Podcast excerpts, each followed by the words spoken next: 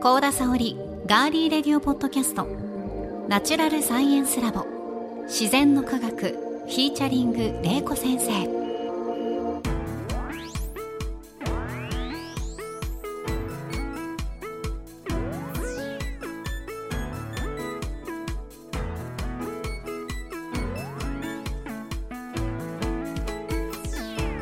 皆さんこんにちは。ガーリーレディオポッドキャスト。ガリレディパーソナリティの高田沙織です。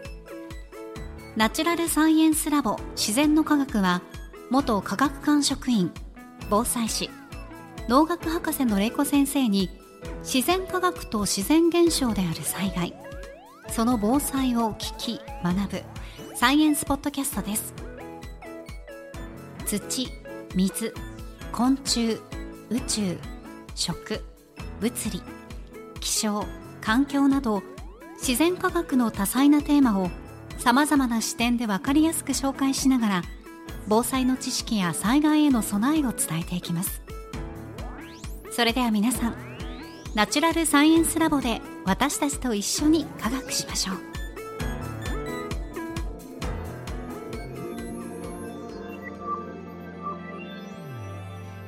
ずはこのラボの先生をお呼びしましょう玲子先生ですよろしくお願いしますはい、よろしくお願いします。さて、この自然の科学は毎月玲子先生に決めていただいたテーマについて皆さんと一緒に学んでいますが、11月のマンスリーテーマは前回玲子先生に予告していただいた通り、観光と防災です。玲子先生、改めて今月のテーマについてご説明お願いします。はい、えー、11月は観光と防災ということで皆さん11月ね観光に行かれる方多いと思うんですけれどもそこにちょっと防災の視点を加えていただければということで、えー、11月お話ししていきたいと思います、はい。まずあの観光地あの富士山ですね、うん皆さんあのかすごく有名な観光地なんですけれどもその富士山近辺で防災の取り組みをされているので、まあ、そのお話とあとはあの東日本大震災の被災地である東北も観光の視点を取り入れたあのあ観光と防災の視点を取り入れた取り組みしてますので、まあ、そちらを紹介します。でその後あのゲストに愛知妖怪保存会共同代表の島田直之さんをお招きして、えーマイクロツーリズムとして、えー地元名古屋の魅力と防災の視点あと妖怪の視点などご紹介いただきます。で最後は再び島田さんにご登場いただきまして、えー語りつなぐあやかしと自然災害などをテーマにお話ししていきます。はい、今月はゲストもいらっしゃるということで、まあ、観光と防災というのはねこうなかなか結びつかない感じもしますけどここを先生がいろんな視点で紐解いてくださるということで今月もとっても面白そうなテーマ続きますね。はい。さあ、玲子先生では今回はどんなお話になりますか？あはい。今回はあの、えー防災観光としてあの富士山の事例についてお話ししていきます。お願いします。はいやはりあの今11月になってきて観光シーズンになりましたよね。はい。で11月って結構祝日も多いんですよ。うんうんうんあの3日の金曜日は文化の日でお休みそして23日木曜日は勤労感謝の日で愛知県だけなんですけど24日は愛知県民の日になるんですよね、はい4連休になるあの日もあるので。行楽シーズンですね。そうですね。多分皆さんはうん。どこへ旅行行こうかとか、もう計画されてる方もいると思います。で、まあ、今回お話ししていくのが防災の視点を取り入れつつ観光してみてはいかがでしょうか？ということなんですよね。で防災×観光なんですけれども例えばか旅行に行く観光する楽しみってどんなことを思い浮かべますか？私ですか、はい、そうですね。何が楽しみですか？やっぱり食事ですかね。そうですよね、うん。食事に行ったりとか温泉に行ったりとか景色見たりとか、うんうん。そうなんですよね。で、まあ、地域の伝統文化とか、はい。特産物のを知ってあと新たな発見人の出会いもありますよね。ありますね。それがね観光の楽しみになります、うん。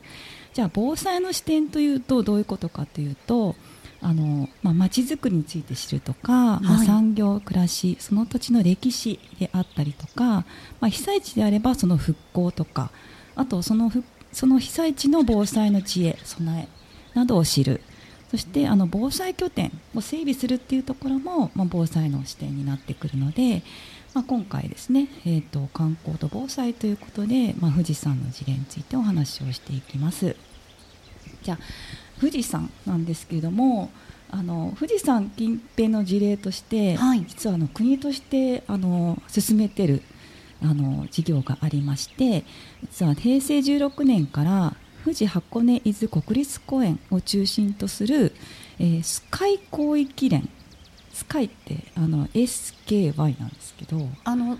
空のスカイですか？そうスカイって、まあ、空のスカイを思い浮かべるんですけど、うんはい、あの実はあの県名の頭文字を取って、はい、あそうそう静岡 K 神奈川？神奈川 Y 山梨。そうなんです。えー、すごい。初めて知りました。そういうね略称。なぜか。なぜか、えー、スカイっていうので、はい、はい、スカイ広域連っていうそういう取り組みがね国として進めてるんですよ、はい、でこの地域は、まあ、富士山はね、もちろん有名なんですけれども、うん、まあ、箱根御殿場湯河原など、ね、有名な観光地になります。で富士山なんですけどももうすごく綺麗な山で、まあ、風光明媚でで信仰対象でもあって日本の代表的な山ですよね。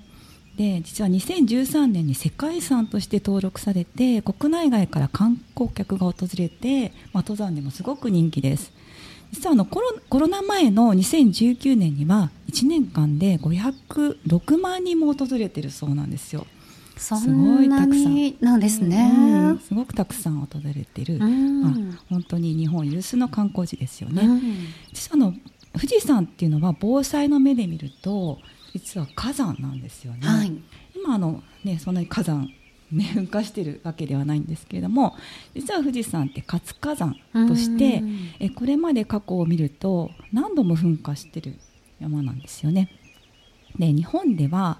実は活火山っていうのが111本あるんですよ。結構多いですよね、結構たくさんあって、うん、でまたあのノートの方でね地図を見せるんですけど、はい、これ見ていただくとかなりたくさん日本列島ね本当ですね、はい、私の地元のところにもね、うん、ありますけど111もあるっていうんですけどこれはあの世界の火山の10%が日本に集まってるんですよ。はい、それって結構あの割合的にすごいことですよね。すごいもう火山が多い。まあだからね温泉とかってね。あ、そっか、そうですね。なんですけどね。はい。で実は富士山は前回噴火したのはあの1707年なんですよ。1707年、うん、はい。12月16日で今からもう316年前。うん、うん、でその時に実はあの富士山が噴火した前49日前に1707年10月4日に宝永地震というのが起こってますで地震が起こってから実は富士山が噴火したですよね。で地震と火山がそういうふうに連動することもあるんですよ。であの富士山見ていただくとちょうどあの新幹線があって例えば私名古屋に住んでるんですけど、はい、名古屋から東京行く時にいつも富士山って見えるんですよね。見えますね。ね見た、うん、でその時にね見ていただくといいんですけれどもあの富士山見えるんですが、はい、そこがちょっとねあのへこんでるところがあるんですけどありますね、はい、ここがね、うん、あの宝永火口と言われていてその1707年に噴火した噴火の跡が実は残ってるんですよね。うん、結構大きなこう噴火口になってるんでまた機会があれば見ていただければと思うんですけど、うん、この時あの噴火が2週間続いて、まあ、東京都の江戸の町に火山灰がたくさん降ったんですよね。はい、で今お話ししていたその1707年のあの地震宝永地震っていうのは実は前回起こった南海トラフあ前々回ですね。起こった南海トラフ巨大地震なんです、はい、南海トラフ地震来るって言われてますけれども、ね、あの南海トラフは東海東南海南海地震っていうのがあの一連動するって言われてますがそれが1707年に来てるんですよね、はい、その時に実は富士山って噴火したんですよでなのでまあ富士山ってね活火山で実はねいつ噴火するかわからないっていうふうにねなっているので実はの富士山のハザードマップっていうのが見直されて、はい、今ねあの新しいものが見ることが、えー、できます。であの富士山もあの活火山なのでずっと研究者とか国の機関が注目していてであのかなりねあのいつ噴火したかっていうのを調べることができるようになって実は富士山も、まあ、300年前にね大きな噴火があったんですけども、はい、あの結構ねあの周期的に、まあ、100年から実は200年周期で実は噴火するんではないかという研究結果も出てきています。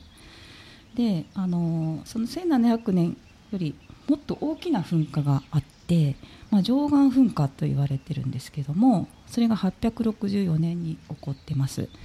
実はあの869年に上岸地震っていうのがあってじゃあやっぱり地震との関連がね,、ねなんとなく連動してるんじゃないかなっていう感じもするんですけど、ね、その869年の上岸地震っていうのはあの2011年の東日本大震災と同レベルの東北でねあの地震が起こってるんですよね、はい、大きな地震だったんですね。ちょっとね私も2011年にねあの東日本大震災が起こってるんでね富士山はどうなのかなってちょっと心配ではあるんですけれども、はい、この上岸噴火の時に実はものすごくあの宝永噴火よりもっと大きな噴火があってそのえっ、とその時に富士五湖ができたりとかあの樹海ができたりとかいうことああできたりしたんですよね。はい、であのぜひその富士山のハザードマップも富士山に行かれる時は見ていただきたいなというふうに思ってるんですけれどもこのハザードマップですね山のハザードマップって普段皆さんが見てるねあの地震とか洪水とかのハザードマップとちょっと違っていてあの溶岩流とか火砕流についての紹介もされています。あの溶岩流っていうのは実はあの、えー、溶けた岩石がこう流れていく範囲で比較的あのゆっくり流れるんですね溶岩ね。あまああの火山によって違うんですけれどもあの、まあ、比較的ゆっくり流れるのであの、まあえーと、粘性が高い溶岩だと時速2から3キロぐらいで流れてくるんです、はい、だからねこれはね結構歩いて歩いて 歩いて逃げることができるぐらい。の。あの溶岩の流れは溶岩流、でもその溶岩流がどのぐらいに流れるかっていうことが実はハザードマップで示されてるんですよね。であの火山で結構怖いのが火砕流なんですよ。はい、で火砕流っていうのは噴火によってあの岩石とかあのがこう火山ガスとかがこう混じってなあの地表に沿って流れていく現象なんですけれどもこの火砕流はもう時速100キロ以上っていうすごい速さで流れていきますし、まあ、火砕流の温度も数百度に達することもあるので逃げることができないんですよね。実はあの平成3年の雲仙普賢岳の火砕流では40人の方が亡くなってしまったっていうこともあるので、はいですね、まあ、やはりねあの、まあ、溶岩流も、ね、溶岩が流れているので危険なんですけど火砕流っていうのはかなりあの怖いので、まあ、それがどのくらいまで流れるかっていうのが実は山のハザードマップには示されているので、まあ、ぜひねあの見ていただければと思います。で、まあ、最初にちょっとねスカイ広域圏っていう話をしたんですが、はい、じゃあそれはねどんな対策をしたかっていうところなんですけれどもあの観光地にある何かの施設を災害拠点にしたんですよ。うん、何かの施設？何かの施設。何、えっと、観光地に行くためにはどういう手段で？高速ですか？高速。そうですね。車で。行った時に、途中で道の駅。あそうです。はい、やった、やってた。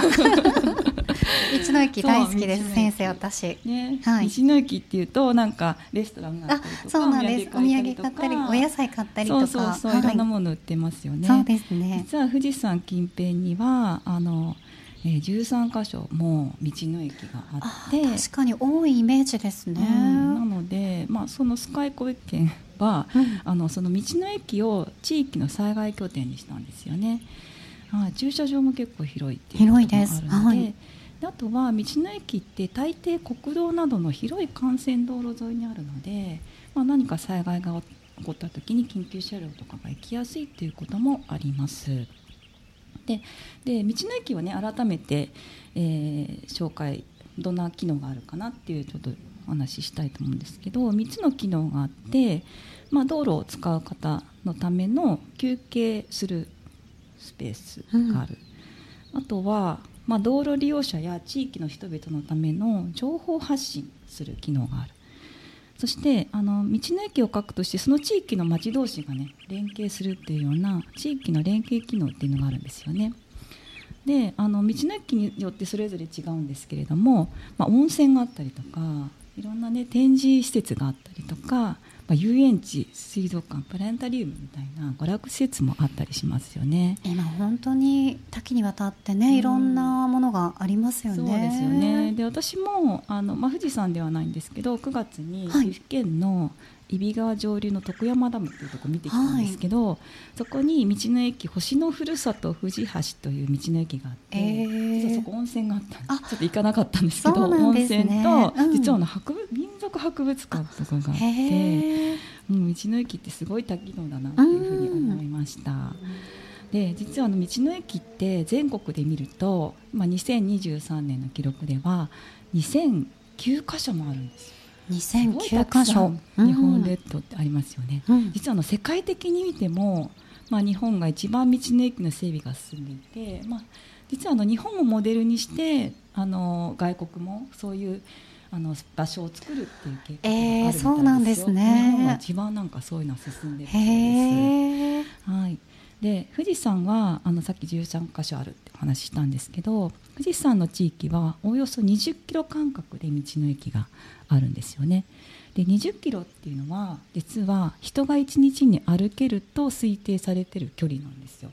うん、うん、時速、まあ、34キロで歩くとしても、まあ、5時間ぐらい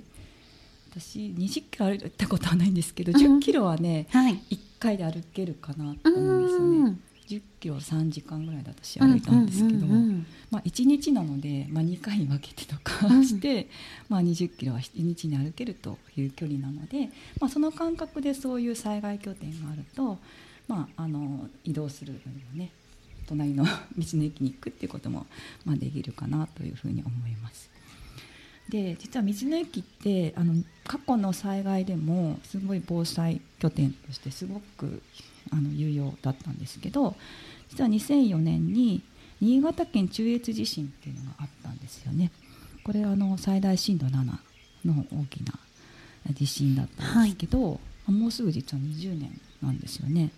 で新潟県中越地震では被災後2週間はあの、まあ、その時はまだ防災拠点としては登録されてなかったんですけど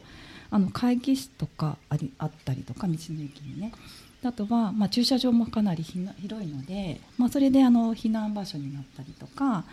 あとは、まあ、被災地の情報の提供。最初にあのどういう機能があるかっていう情報発信機能っていうのがあるんですけどなので、まあ、被災地の情報の提供されていたりとかあと温泉があるっていうお話もしたので、はい、まあ、温泉設備がある場合は被災者の方に無料で開放したりしてすごくねあの災害の時にあの本当にあの拠点としてあの活用されたっていうことがあるんですよね。で実はの国土交通省もあの、まあ、富士山とは別であの防災道の駅という選定基準を示していて実はあの独自にあの防災道の駅として39箇所全国で実は指定もされています。はい、はい。であの、まあ、もう一つですね災害時に求められる機能としてはあのこの防災道の駅では建物が耐震化されているのかどうか。あとはあの断水時でも使用可能なトイレがあるかどうか。あとは、まあ、非常食飲料水の備蓄があるかどうかあと停電時の非常用電源の確保があるかどうかということでこの国土交通省が防災道の駅、まあ、そういうのがあるという駅を、まあ、指定さしているということになります。で愛知県ではね豊橋市の豊橋市のひらがなで豊橋という書く道の駅が選定されているみたいですよ。はい、でまあ富士山周辺でもね道の駅に実はあの緊急物資を輸送したりとか観観光客が多いとお話をしたので、まあ、観光客の一時収容場所にすることもこのスカイ小池のあの取り組みではあの想定されています。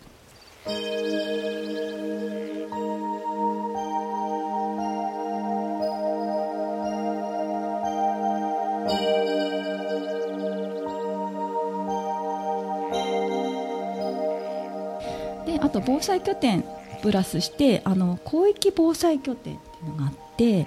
でそういう道の駅もあるんですよ。でその道の駅っていうのはやっぱりあの、えーとですね、かなり広い駐車場がある道の駅はそういうふうに指定されてます。であの、まあ、ベースキャンプを作ったりとかあとヘリコプターとか緊急車両が数台駐車できるようなスペースがあったりとか、うん、あと普段もなんかこの防災に関する研修とか訓練とか、まあ、そういうことをねされてる場所もあります。であの道の駅ではないんですけども私広域防災拠点に行ったことがあって実は東京の江東区にあるんですよね。はい、あのソナエリア東京というあの、まあえーと、防災の体験ができる施設があるんですけどそこにあの東京、えー、臨海広域防災公園公園がついてるんですよね。でそこで普段はあのまあ災害の時は広域防災拠点として使われるんですけども、まあ、普段はねその場所を使ってバーベキューしたりとかなんかアイドルとコラボして野外コンサートとかあとのドッグランイベントとかあとピラティスとかねあそうなんですねいろいろねあの気持ちよさそうですね 普段から活用できる場所になっていて。でそういう場所があの広域防災拠点として東京では使われています。実はあの愛知県もねあの広域防災拠点の整備が計画があって2025年完成で実は名古屋空港の横にあの富山町山ですね、うん、そこにねあの作る予定にもなってるそうなんですよ。へはい、ということで道の駅が防災、えー、拠点になるという災害拠点になるというお話をいたしました。はい、はい、今回はここまでです。続きは次回をぜひお聞きください。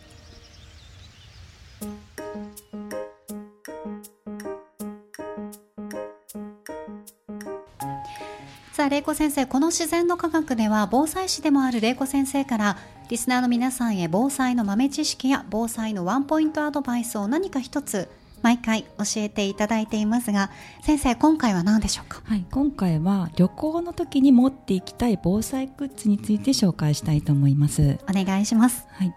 えー、災害時に特に地震とかいつ起こるかわからないですよねなので楽しい旅行中に災害に遭うかもしれません何を持っていけばいいんでしょうかということなんですけど、はい、はい。でまあ、私自身は、まあ、旅行だから特別用意するっていうことでもなくて、まあ普段からねあの、まあ、ずっと家にいるいるわけではなくてお仕事に行ったりとか学校に出かけることがある。毎日出かけてますよね。なのでその時に持っていくものと基本的には同じかなというふうに思っています。なので、まあ、私がいつも持ち歩いているものの一部を紹介していきたいと思います。じゃあ玲子先生のカバンの中身がリスナーの皆さんは知れるんですね。そうですね、まあ、その中のねあの特に特に。8 8 つ8つ、はい、紹介しますね。はいお願いします、はい、で一つがやっぱりモバイルバッテリーなんですよ。ああ大事ですね、はい、モバイルバッテリーはやはりあの携帯電話の充電ができるということで、まあ、災害時こそあの家族やとか連絡したり、情報収集したりするときに、まあ、携帯電話とかってあのすごく最初重要だと思うので、まあ、電気が、ね、来なくなって止まってしまうともう充電もできなくなってしまうから、まあ、私はですね数回充電できるような結構あ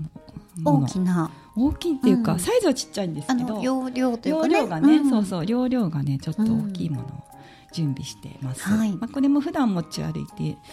欲しいですし、まあ、あの旅行の時もね持っていくといいかなと思います。あとはエマージェンシーシートですよね。このアルミのシートなんですけど結構ポケットサイズっていうか先生これを毎回持ち歩かれてるんですね。やっぱりなんかね。ね帰れなくなってこれそう我らの玲子先生って感じですよね。カバンの中に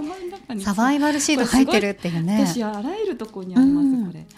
はい、でポケットサイズポケットティッシュサイズなんですよこれ。こんなに小さいんですね。だから小さなのもあるので、はい、まあ、これでねあの体毛布の代用として使うこともできるから、まあ、これ普段から持ち歩いてはいるんですけど、まあ、車に積んどいてもいいですよね。で車だったらやっぱ毛布とか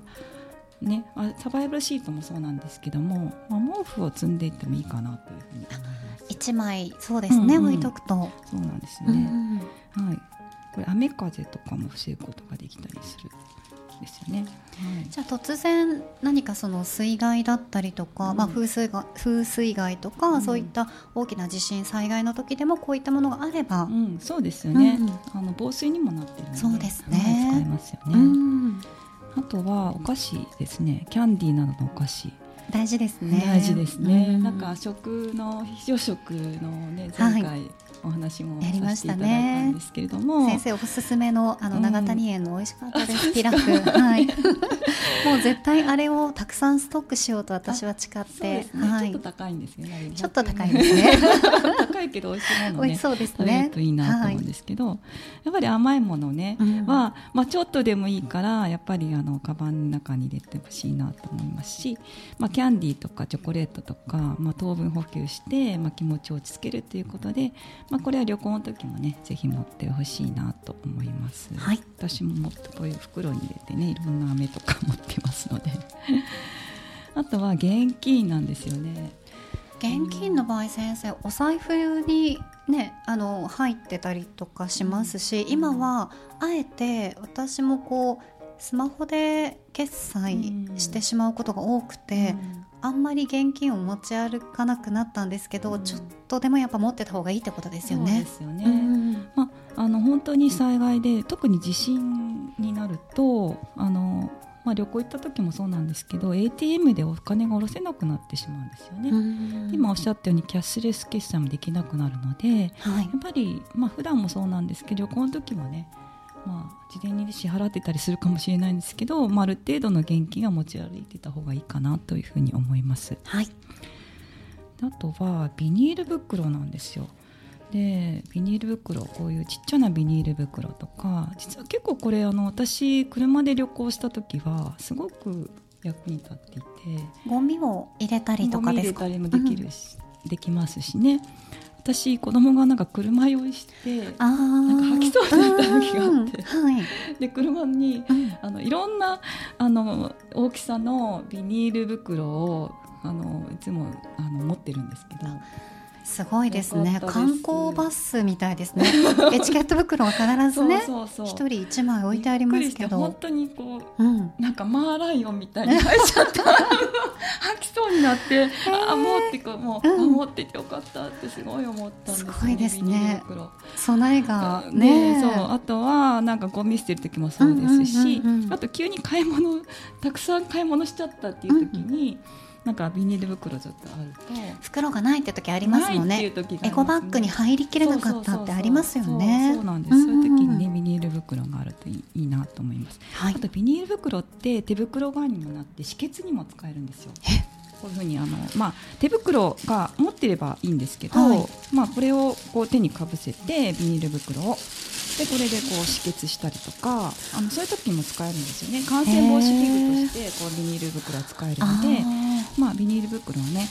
あの、まあ、普段からちっちゃいの持ってて、まあ、車で行く時はいろんなサイズのビニール袋ああるといいかなというふうに思います。ーはい。あとウェットティッシュとかですね、まあ、こういうあの除菌できるウェットティッシュとかもあるとあの、えー手の先にもなりますし、まあ、これもしかしたら皆さんねあの車とかだと思ってるかもそうですね。コロナ禍を経て皆さんもうだいぶその持ち歩かれる方増えたでしょううんうんね。そうですね。うん。ない、まあ、災害時も手が洗えなくなってしまうこともあるのでね。はい、必要だと思います。あとはラジオですよね、ラジオ車で移動する時も、まあ、ラジオガソリンがあればねラジオ聞けると思うんですけれどもまあこういうねあのちっちゃい、まあ、車で旅行されない方っていうのはちっちゃいこうライター型のねちはい。っちゃいラジオもあったりするんで、うん。すごく軽いので、まあ、そういうのもねあの災害時は情報源としてあのラジオも重要なのであってもいそうですよねね。。うんあと女性限定なんですけどあの私はいつも生理用品とか織物シートなども準備してます。私もそうですねあ旅行に行く時とかは必ず、そうですうんね、持ってきますね。災害によってね体がなんか体の調子が急に変化すると、うん早めに生理になったりするあの周期とかうんホルモンバランスが崩れて、そういうことってありますもんね。そうですよねだと結構ね被災地では本当にあの下着を変えることができなくなってしまうので、そういう時に織物シートがね使えたっていうこともあるので、まあ、いざとなった時にも安心ですよね。普段まあそうね急に生理になってしまうってこともあるので そういう時もあのすごく安心かなと思いますし、まあ、これも旅行の時はあの持っていくといいかなと思います。あとあの災害で避難する際に、まあ、歯ブラシとかタオル着替えなども必要なんですけどこれあの防災バッグ、ね、持ち出し品とかにはね入れておいてほしいんですけども、まあ、旅行ならもう歯ブラシタオル着替えっていうのはねもうもうすでに持ってると思うので、うん、そうですね、はい、そういうのはねあのもう、えー、旅行持っていくかなというふうに思います。あと必要な方はあのもうもう一つですねあのお薬手帳や保険証持病の薬だったり、まあ、眼鏡とか補聴器などはあの旅行の時もあの持っていってほしいなというふうに思います。でもう一つですね私の友人があの2018年の北海道胆振東部地震の時に北海道で仕事に行っていて実は震災で急にあの停電になってしまったんですけども、はい、でその時になんかコンビニとかでもあの営業停止何にも買えなくて食料が手に入らなかったそうなんですよ。でで私の友人がですね飲み物や食べ物パンとかをちょっと買っといたそうなんですよね。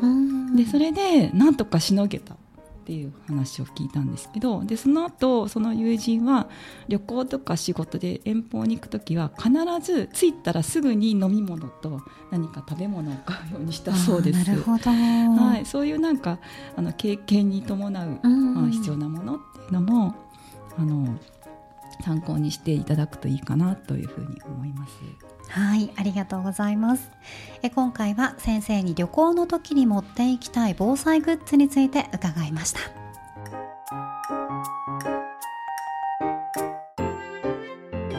このしぜんのかがくは毎週金曜日に配信します。 Firstory、アップルポッドキャスト、スポティファイ、グーグルポッドキャスト、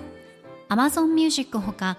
いろいろなポッドキャストアプリやサービスで番組をフォローしてお楽しみください。番組ツイッターのアカウントのフォローもお願いします。ご感想や玲子先生に聞いてみたいことはお気軽にメッセージフォームやツイッターのメンションコメント引用リツイートなどでお寄せください。ハッシュタグはひらがなで自然の科学。自然の科学とガリレディ。ガリレディの2つをセットでつけてくださると番組スタッフがチェックできますのでよろしくお願いします。さあ11月スタートしましてえ今回は防災観光とはパート1富士山の事例。そしてえ防災豆知識先生に旅行の時に持っていきたい防災グッズについて伺いましたね。なんか先生道の駅、まあ、富士山の事例のことが中心でしたけど、うん、道の駅って自分が思ってたよりもあのリアルにその防災と密なんだなっていうのがすごく今回分かりましたし、うん、ああやってあの国交省自体が39箇所も防災道の駅って認定してて、うん、まあ、私たちが住んでる愛知県にもあってっていうのを知れたので、まあ、海外に住まれているリスナーさんはちょっと無理かもしれないですけど、うん、日本の中に住んでいて自然の科学、ね、国内に住んでいる方は自分の近くのその防災道の駅に行ってみて、先生がこういう基準であの選ばれてますよっていうのを紹介してくださったので、これ聞きながら行くと面白いかもしれないですね。すね。どこがそういう指定されてるのかなっていうのも、まあ、どんどん指定って増やしてると思うので、はい、まあ、そういうところをねあの調べて知っておいていただいてもいいなと思いますし、はい、やはりあの日本が結構そういうのが進んでて海外もねできつつあるので多分もしかしたらね海外に聞かれてる方もそういう防災拠点としてのそういう日本の道の駅のようなところが、まあ、今後できてくるんじゃないかなと思います。はいありがとうございます。ということで今月は観光と防災ということで来週も先生にお話ししていただきます。ガリレディ自然の科学ここまでのお相手は？大場玲子と。私高田沙織でした。皆さん次回もどうぞお楽しみに